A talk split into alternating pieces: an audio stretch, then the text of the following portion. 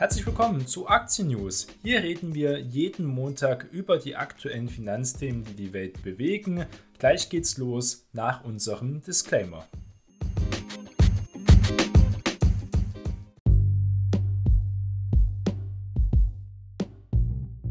Die im Podcast besprochenen Finanzprodukte stellen keine spezifische Kauf- oder Anlageempfehlung dar. Die Moderatorin und Verlag haften nicht für etwaige Verluste, die aufgrund der Gedanken und der Ideen entstehen. Die Inhalte dienen nur zur allgemeinen Information und ersetzen keine Anlageberatung. Heute ist Montag, der 22. August und wir starten gemeinsam in eine neue Woche. Und die vergangene Woche war ein wenig im Minus, müssen wir sagen. Aber die letzten Wochen waren ja auch sehr gut und alle haben darauf gewartet, dass es einen Rücksetzer gibt. Woran lag es jetzt, dass die weltweiten Indizes, die europäischen Märkte, aber auch die Wall Street zum Wochenschluss doch relativ stark bergab gingen und das wieder das Thema Zins- und Inflationsängste, weil sie kehren nämlich zurück. Und alle Augen ruhen natürlich wieder auf das Leitfinanzzentrum und das ist die USA. Und wer bestimmt dieses Finanzzentrum im großen Teil? Das ist die US-Notenbank. Denn Inflations- und Zinssorgen haben wie schon zuvor in Europa die US-Börsen zum Wochenschluss noch unterdrückt einfach. Anleger trennten sich vor allem von zinssensitiven und wachstumsabhängigen Technologiewerten, die auch eine andere Bewertung haben und auch anderen Nutzen einfach von niedrigen Zinsen einfach haben, weil sie sehr kapitalintensiv sind. Und wenn die Zinsen steigen, wird es teurer, Kapital zu beschaffen. Das ist ähm, ja schon so oft erklärt worden und damit auch logisch. Woran lag es auch? Wir haben extrem hohe Inflationsdaten aus Großbritannien gesehen. Wir sind jetzt in Großbritannien über 10 Prozent und das wird auch in Europa der Fall sein. Als recht durch die starken Gaspreise. Wir haben jetzt von den Tiefspunkten von Gaspreis, haben, der Preis hat sich vervierzehnfacht vervierzehnfacht. Das muss man sich erstmal überlegen. Das ist noch überhaupt nicht wiedergespiegelt in vielen Preisen, die die Unternehmen auch noch äh, zu spüren bekommen, genauso wie die Verbraucher. Alle in der Gesellschaft, besonders in Europa, in Amerika ist das jetzt nicht das Thema, aber Europa sieht es wirklich für die nächsten Monate sehr schlecht aus. Und ob das alles in den Kursen eingepreist ist, das ist halt sehr fraglich, je nachdem, wie es in der jetzigen Situation, die auch sehr dynamisch ist, ändert. Und die Politik möchte ja aber das jetzt nicht mildern, sondern durch die Gasumlage und weitere Belastungen, nicht nur für die Verbraucher, die ja vielleicht sogar zweitrangig sind, sondern für die Wirtschaft, die werden die Gasumlage ja auch zahlen müssen, um die Lieferanten von den Gaslieferungen zu stützen, dass sie nicht insolvent gehen. Das kennen wir ja auch. Wir hatten im Endeffekt dann für die Bankenkrise gezahlt. Wir hatten die Banken gerettet. Das war auch wieder im Endeffekt der Steuerzahler. Und ob das immer so sinnvoll ist, immer zu retten, um zu retten oder nicht wirklich an die Probleme ranzugehen und nicht mit einem sturen Kopf einfach alle möglichen Gaslieferungen auszuschlagen und ideologisch zu handeln, das muss die Regierung natürlich selbst wissen. Aber vieles, was momentan mit in die Brüche gehen kann, das sehen wir in vielen Bereichen. Wir haben es ähm, diese Woche gesehen, gab es einen Aufruf, einen Brief von der Handwerkskammer aus vielen Bundesgebieten, aber auch schon von der Wirtschaftsverbänden, von dem Bundeswirtschaftsverband gab es ja auch große Kritik an vielen äh, Maßnahmen, die getroffen und vorbereitet werden. Wenn wir jetzt schon wieder im Herbst natürlich über neue Corona-Maßnahmen und so weiter reden, was auch die Wirtschaft wieder schwächen wird, auch die Gastronomie besonderes ähm, Unternehmenszweige, die sowieso schon ähm, extreme Probleme haben in vielen Bereichen. Und das ja aber der Backbone ja einfach ist, der Rückgrat der deutschen Wirtschaft ist der Mittelstand. Und da sind wir immer noch weltweit führend, aber das wird so bestimmt nicht mehr weitergehen. So viel mal hier zur teilweise Realsatire, die wir hier sehen politisch. Kommen wir rück zu den Märkten. Also die Zinsdiskussion ist gerade das Thema, sie wird, kommt wieder in vollen Gang. Das ist ganz klar. Die Notenbank, die FED, hat nämlich ja ihre Notes veröffentlicht, wie die Anmerkungen, wie es momentan aussieht. Hintergrund sind einfach hohe Inflationszahlen, ähm, die eben diese Zinswende weiter befördert. Wir werden steigende Zinsen sehen. Die Frage ist, wie stark werden wir um 50 Basispunkte, also 0,5 Prozent, die nächste Zinssteigung Mitte September sehen oder sogar ähm, um mehr Basispunkte, vielleicht 75 Basispunkte. Das wird man gerade verhandelt. Das ist eben so wichtig. Viele Experten verweisen einfach darauf, dass Aussagen von bestimmten FED-Mitgliedern wie James Bullard zum Beispiel von St. Louis und Esther George aus Kansas City, die aber bekannt sind, dass sie ein relativ Hardliner sind in dem Bereich, ähm, die Notenbank den Leitzins so lange anheben wird, bis die Inflation wieder auf das Ziel von 2% gesunken ist Und es würde früher in den Wirtschaftsbüchern wird immer oft gesagt, dafür muss eben dieser neutrale Zins und um das zu senken, sogar über den neutralen Zins zu gehen. Die Frage ist, wo liegt der neutrale Zins? Momentan wird er zwischen 3,5 und 4 Prozent gewertet. Andere Wirtschaftswissenschaftler sagen, um die Inflation wirklich zu killen, müsste man, wie damals Paul Volcker, ähm, wahrscheinlich die Inflation und die Zinsen gleichsetzen. Aber die Fed wird ja niemals Zinsen von 8 oder 7 Prozent ähm, machen. Wir haben jetzt einen Jahresdurchschnitt von ähm, über 6 auf 7 Prozent etwa in den USA, wenn man es bereinigt. Und da werden die Zinsen aber auch nicht hingehen. Also es ist sehr unwahrscheinlich, dass man dann langfristig so einen hohen Zins hat. Das wird wahrscheinlich nicht kommen. Ist die Frage, wie man sonst die Inflation jetzt mittelfristig äh, brechen kann. Das geht wahrscheinlich dann wirklich nur über eine längere Zeit. So ein kurzfristiger Abbruch, wie damals mit Paul Volcker, der einen riesen Zinsschritt gemacht hat, um die Inflation zu brechen, wird wahrscheinlich nicht passieren. Dafür sind, ist die Wirtschaft und besonders auch die Schuldenlast auch von der USA, die ja eine Verschuldung zum Bruttoinlandsprodukt von über 100 Prozent haben. Das wäre nicht möglich. Die USA muss wachsen, die USA kann wachsen, weil es so ein innovatives Wirtschaftssystem haben, was weltweit führend ist, immer noch in vielen Bereichen, auch die Unternehmen, die auch Innovation und Wachstum voranbringen. Deswegen funktioniert das System, das Schuldsystem. Die USA hat sich letzten Jahrzehnte viel, viel höher verschuldet, als das damals in den 70er, 80er Jahren der Fall war, wo dann Paul Volcker dann die Inflation mit so hohen Zinsen hätte brechen können. Kommen wir mal zu Einzelwerten. Äh, da gab es solche Nachrichten aus der USA, dass der Legacy-Autobilder General Motors, auch GM ähm, abgekürzt, in New York zugestimmt hat, jetzt hier ähm, Aktien wieder ähm, attraktiver zu gestalten. Und zwar soll wieder Dividende ausgeschüttet werden. Das ist nach zwei Jahren Pause wieder ein äh, gutes Zeichen in vielen Bereichen. Auch seine Aktienrückkäufe will er wieder aufnehmen. Mitte September soll je Aktie eine Quartalsdividende von 0,09 US-Dollar fließen, wie das Unternehmen auch am vergangenen Freitag mitgeteilt hat. Ja, aus der Autostadt Detroit oder besser gesagt ehemaligen Autostadt Detroit ja noch ansässig ist. Und das ist interessant. Ähm, Aktienrückkaufprogramm 3,3 Milliarden US-Dollar sind dafür vorgesehen. Die wurden jetzt nochmal erhöht auf 5 Milliarden US-Dollar.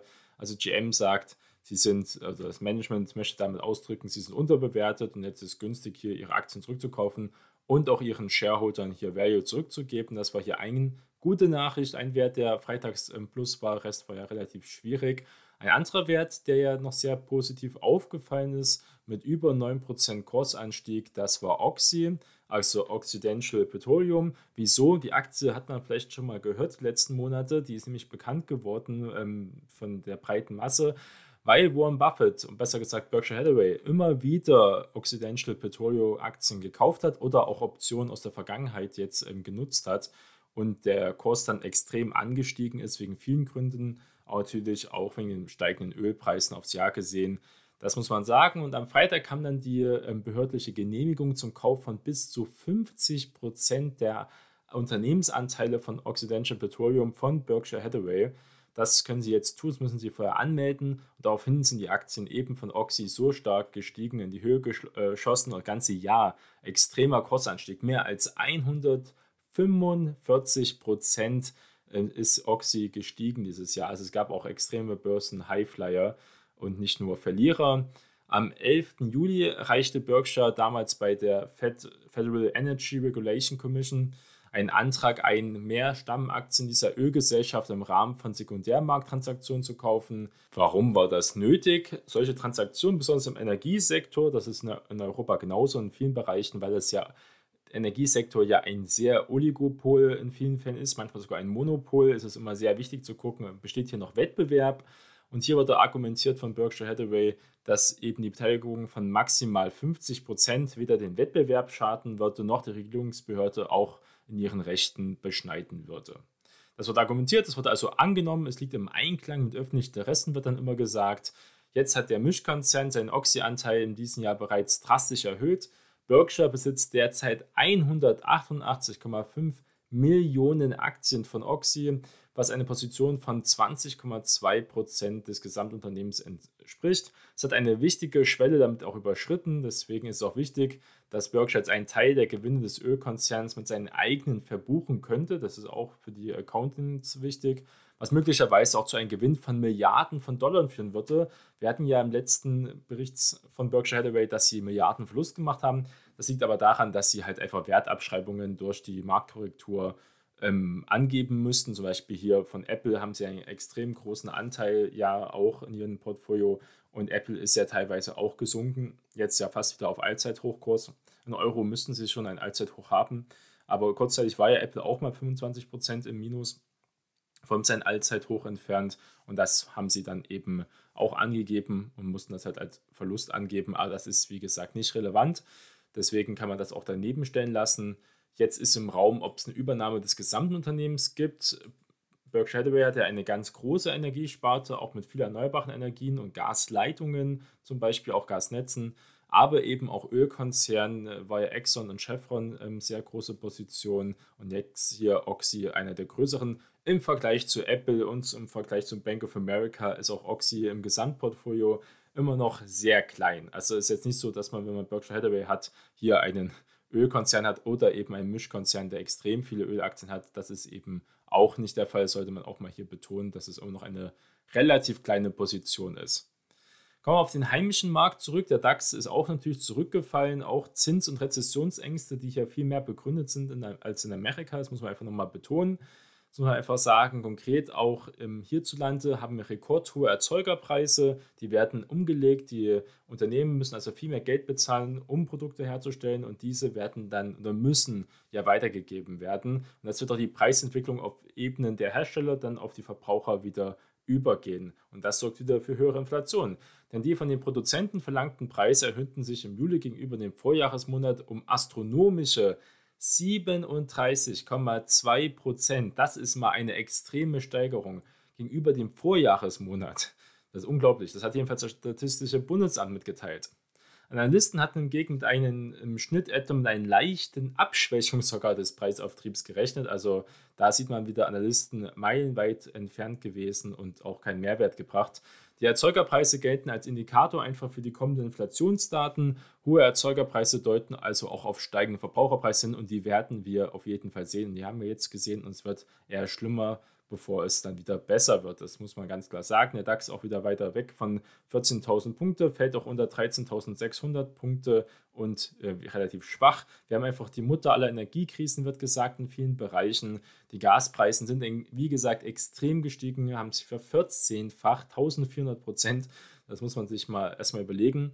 Und es kann kaum eben Zweifel bestehen, dass das Niveau der Gas- und Strompreise, wenn es anhält, auch die Strompreise sind auf Rekordhoch. Man redet immer nur über Gas, über Gas, Strompreise, es ist alles extrem teuer geworden, auch die Energiepreise.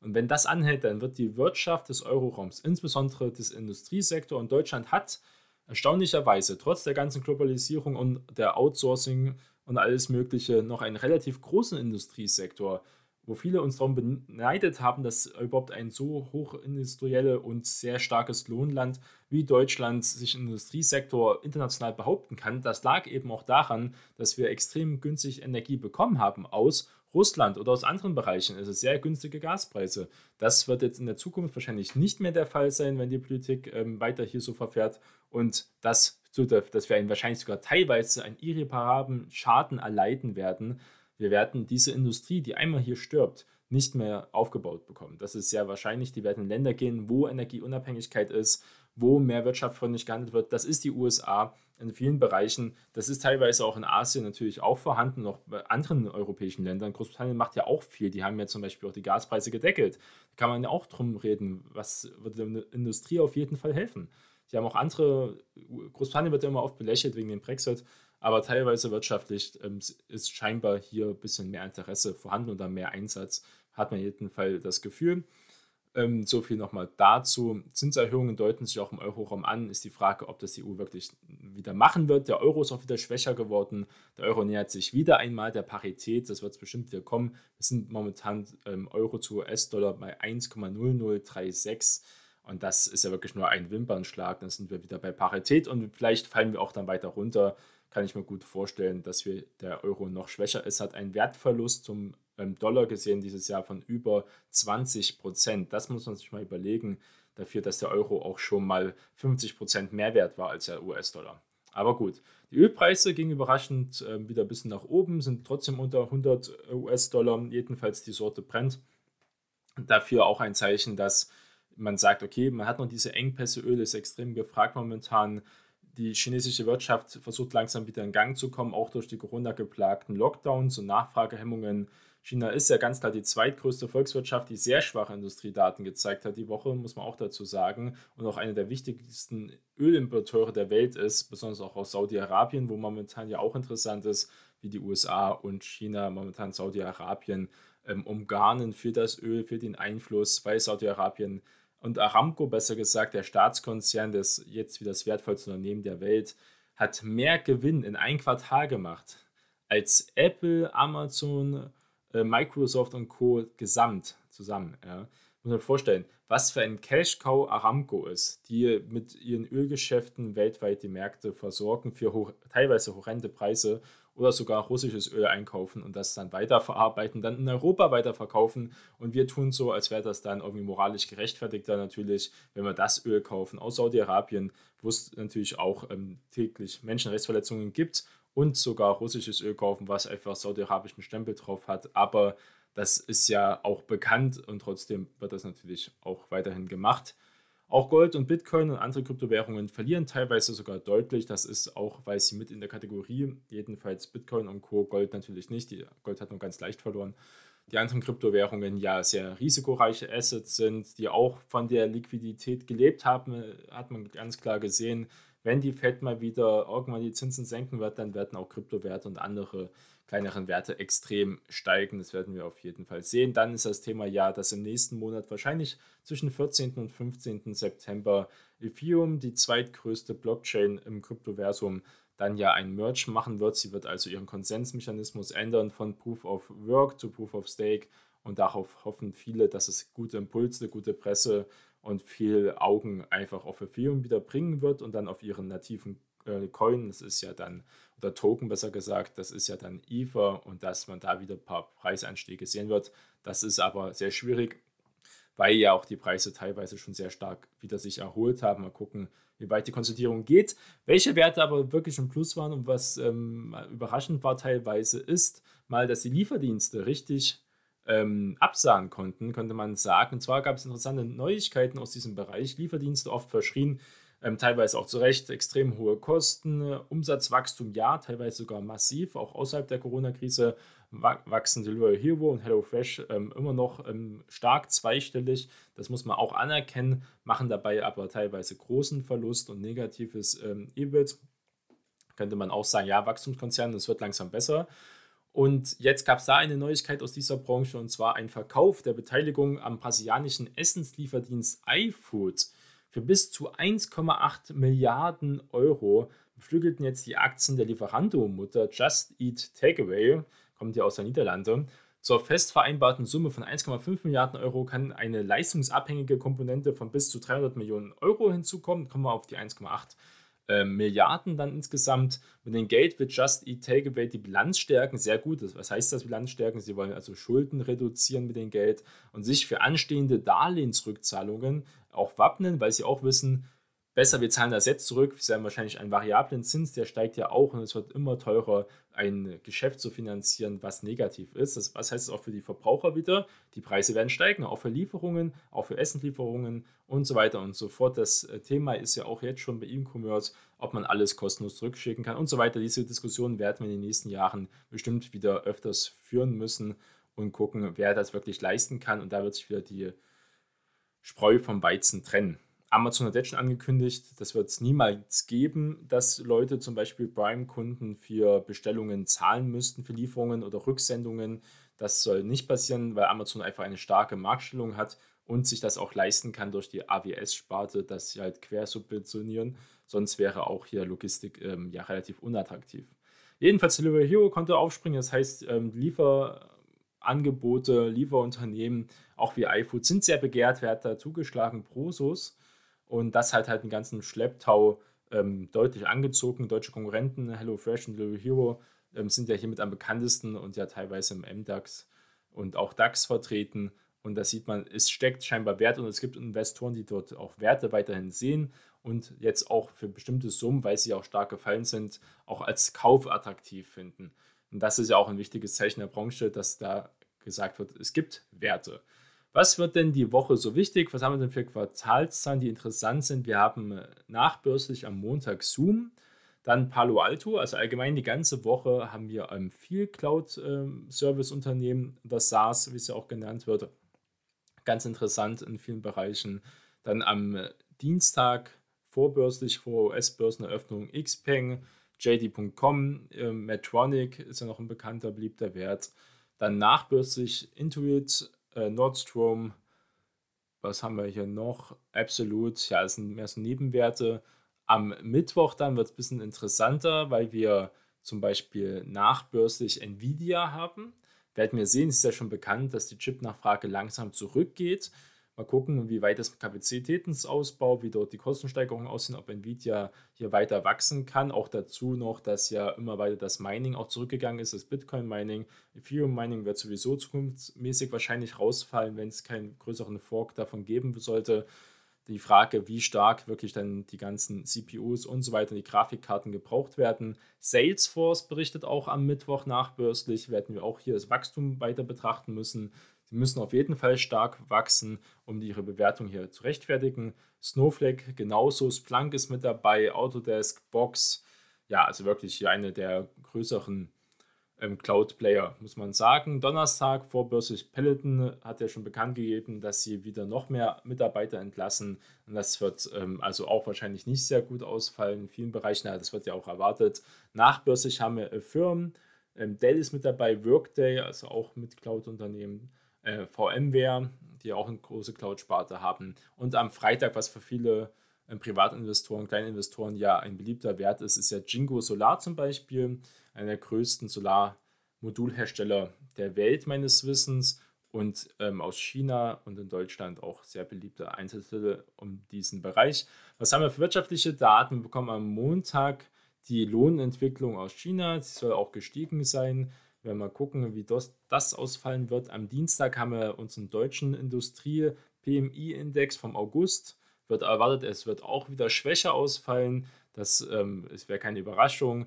Dann kommt am Dienstag noch die USA Hausver Hausverkäuferzahlen. Wir sehen auch, die Immobilienpreise gehen zurück. Das ist auch ein Zeichen, was sich da wahrscheinlich auch im Juli genauso abgespielt hat in Amerika. Am Mittwoch ähm, gibt es ein paar andere Wirtschaftsdaten, Ölbestände, auch wieder, wie die Verkaufszahlen im Immobilienmarkt aussieht und wie langlebige Güter vom Preis gestiegen sind. Da wird eigentlich nicht viel erwartet. Da ist Donnerstag viel interessanter. Donnerstag, der 25. August, haben wir das deutsche GDP, also das Bruttoinlandsprodukt, ähm, Quartal über Quartal. Wir sind im zweiten Quartal und das wird sicherlich negativ ausfallen. Oder ja, wir haben eigentlich schon Stagnation gehabt. Kann man nicht vorstellen, dass wir gewachsen sind. Das werden wir also sehen wo wir dann auch jetzt hier langsam in die Rezession gehen. Dann haben wir den IFO-Index für August, wird auch erwartet, er soll weitergefallen sein. Dann gibt es Notizen von der EZB, also von der Europäischen Zentralbank, wie es momentan mit der monetären Geldpolitik aussieht. Das könnte Indizien geben, ob jetzt wieder weitere größere Zinsschritte nötig sind, vielleicht wieder 50 Basispunkte, also dass wir auf 1% kommen.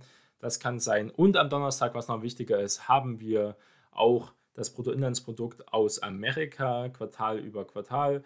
Im zweiten Quartal wird ja negativ schon erwartet. Die Frage, wie ist ja negativ? Und dann werden wir in Amerika auf jeden Fall in einer technischen Rezession.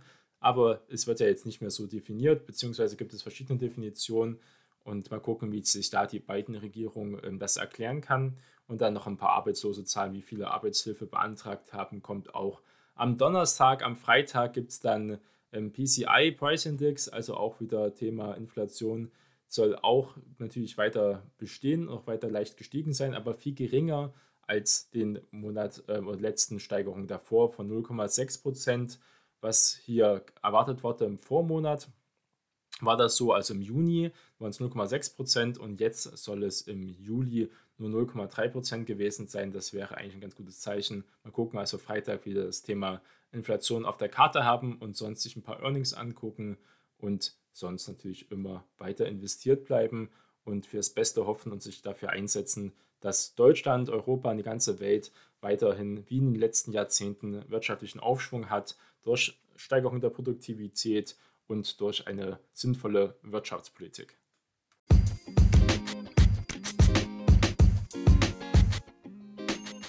Das war's mit der heutigen Folge von Aktien News Vielen Dank für eure Unterstützung, bleibt investiert und wir hören uns beim nächsten Mal. Euer Jonas.